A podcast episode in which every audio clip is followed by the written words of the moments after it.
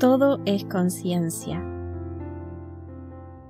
Eres bendecido cuando tu comprensión mental ha sido ampliada con la eliminación de los árboles del pensamiento tradicional equivocado, porque sólo entonces sabrás que todo es conciencia y la conciencia es todo.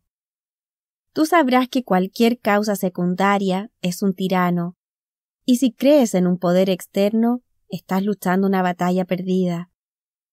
Emerson dijo una vez, el hombre se rodea con la verdadera imagen de sí mismo, ya que cada espíritu construye por sí mismo una casa más allá de su casa, un mundo más allá de su mundo. Lo que eres, solo eso puedes ver. Por lo tanto, construye un mundo como te gustaría que fuera, un mundo más allá del mundo ahora visible para ti. El mundo que deseas existe y se revelará en grandes proporciones cuando tú, todo espíritu, te rodees con la verdadera imagen de ti mismo como te gustaría ser. Piensa en tu mundo como un lienzo con las imágenes pintadas allí por la disposición de tu mente. Tu yo soy, tu conciencia, ya ha dispuesto tantos modelos para tu lienzo como gente hay caminando a la tierra. Vuélvete hacia ti mismo y afirmando que tu deseo existe, siéntete moviéndote justo a su centro. Luego, pinta el lienzo de tu conciencia. Todo está ahí, a tu disposición. Su realidad depende de ti y de la intensidad de tu deseo. Siempre mira al ser, porque tu conciencia es la única causa de los fenómenos de tu vida individual. Tal vez has imaginado algo lo cual nunca se manifestó, y sientes que has fallado, pero te digo que solo hay una causa del fracaso, y eso es la ausencia del sentimiento de naturalidad. Toma tiempo que una asunción se convierta en un hecho, y un deseo es realizado proporcionalmente al grado de naturalidad del sentimiento de posesión. Si algo no se siente natural para ti, no es tu naturaleza. Pedir en mi nombre es pedir en mi naturaleza o carácter. Por lo tanto, cuando pides, debes sentir que ya eres lo que estás buscando. Todas las cosas que desees, cuando ores, cree que lo has recibido y lo harás.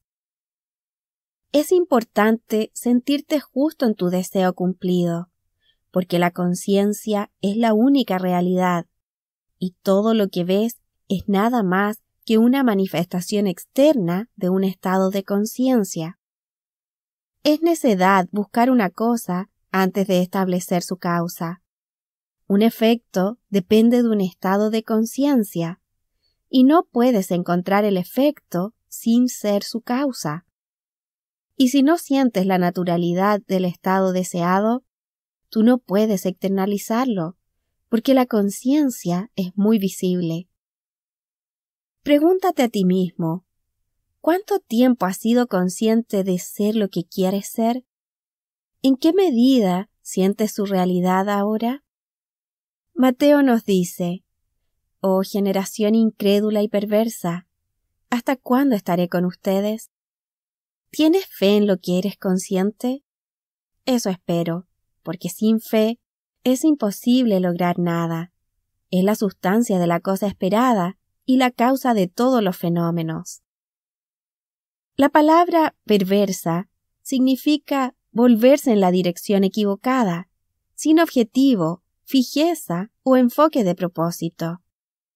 Cuando el último titular o boletín de noticias puede desviarte de tu deseo, tú eres perverso y fallas. Pero si el éxito es tu meta, su estado de ánimo debe ser llevado hasta que el sentimiento de ser exitoso sea tan natural que no puedas alejarte de él. Por otro lado, inoportuno significa intrépida imprudencia. Si persistes en tu asunción, tu intrépida imprudencia no te permitirá que aceptes la evidencia de tus sentidos cuando niegan tu asunción, sino que reorganizarán la sustancia llamada vida en el molde de tu asunción. Este mundo se mueve con la necesidad de moldear y manifestar la disposición de la mente del individuo. Es importante persistir hasta que el cumplimiento se convierta en tu naturaleza. Los cambios comienzan a ocurrir en su momento de naturalidad. Jacob dijo al Señor, No te dejaré ir hasta que me bendigas. Como Jacob, puedes luchar toda la noche con una idea, y todas las ideas bajan del cielo para encarnarse. Si no aceptas un no por respuesta y persistes en el sentimiento de tu deseo cumplido, serás bendecido con su exteriorización. Las escrituras hablan de un hombre cuyo hijo estaba muerto. Sin embargo, cuando fue donde el hombre de Dios y le pidió que reviviera al niño, le fue hecho. Tu ideal, ya sea por éxito, salud, romance, dinero o fama, es tu hijo que está muerto. Pero si crees en su vida y caminas en la asunción de que eres exitoso, sano o rico, si ese es tu deseo, tu hijo que duerme resucitará del estado de muerte y vivirá en tu mundo.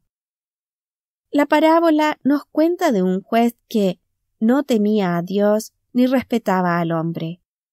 Dentro de ti está ese juez que te dará cualquier cosa que pidas si eres tan persistente como la viuda en la historia. Viniendo a la hora de la medianoche, ella persistió en su solicitud hasta que el juez concedió sus deseos, diciendo Porque esta viuda me molesta, le haré justicia, para que no siga viniendo y acabe con mi paciencia. Cuando la luz de la conciencia no está brillando en tu deseo cumplido, es la hora de la medianoche. Pero si llenas tu deseo con la luz de tu conciencia y persistes, entonces te convertirás en aquello de lo cual eres consciente. Tú siempre estás rodeándote con la verdadera imagen de ti mismo, y lo que eres, solo eso puedes ver, ya sea bueno, malo o indiferente. Observa tus reacciones a la vida y estarás observando el ser del cual deseas separarte. Y, a medida que comienzas a identificarte con tu estado elegido, la separación se lleva a cabo. Pero tu asunción debe ser una actitud mantenida.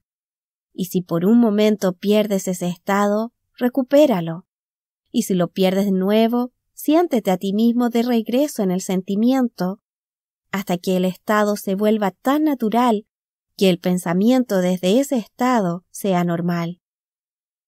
El gran fracaso en la mayoría de los estudiantes es que están perpetuamente construyendo, pero posponiendo su ocupación.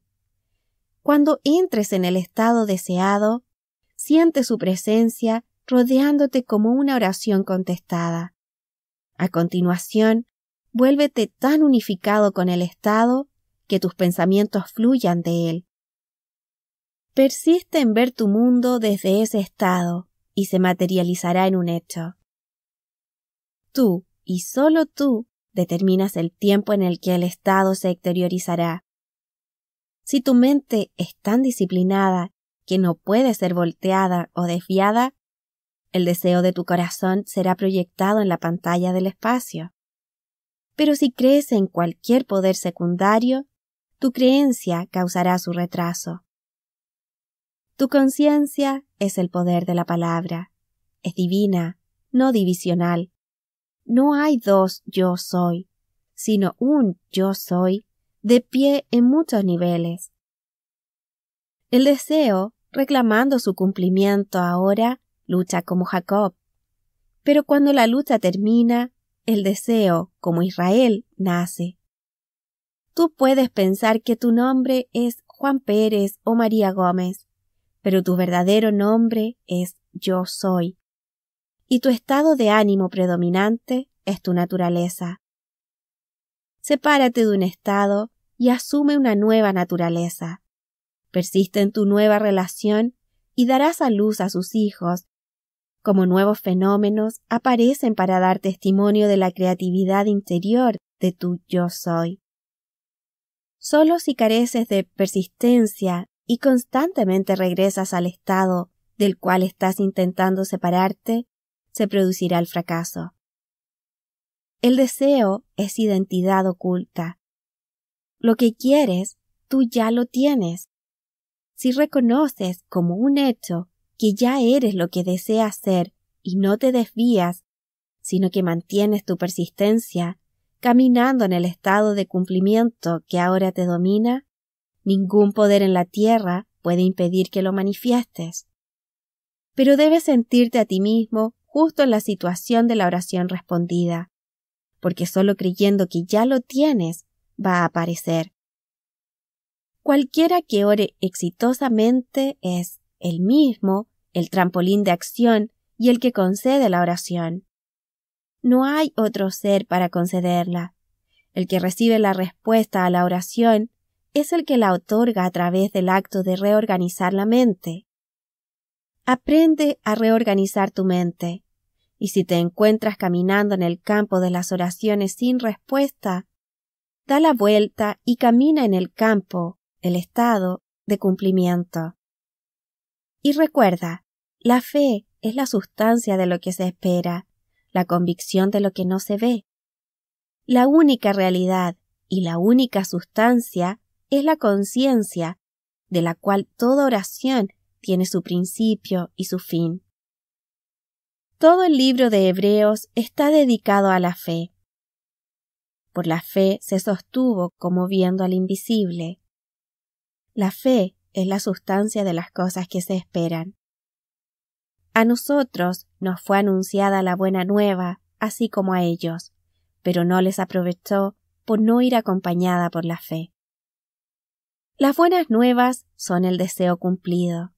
Si el deseo no se mezcla con la fe, no sirve de nada, porque la fe es ser consciente de la realidad del cumplimiento del deseo.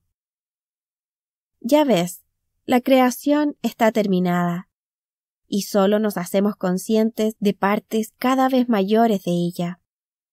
La ausencia de fe sería negar la realidad del estado asumido. Si te limitas a tus sentidos físicos que contradicen todo lo que deseas, entonces la fe será desconocida para ti. Pero la fe hará real aquello que es invisible. El ser que te gustaría ser, aunque invisible, se revelará a sí mismo y será visible para todo el mundo cuando tú camines en la fe de su realidad.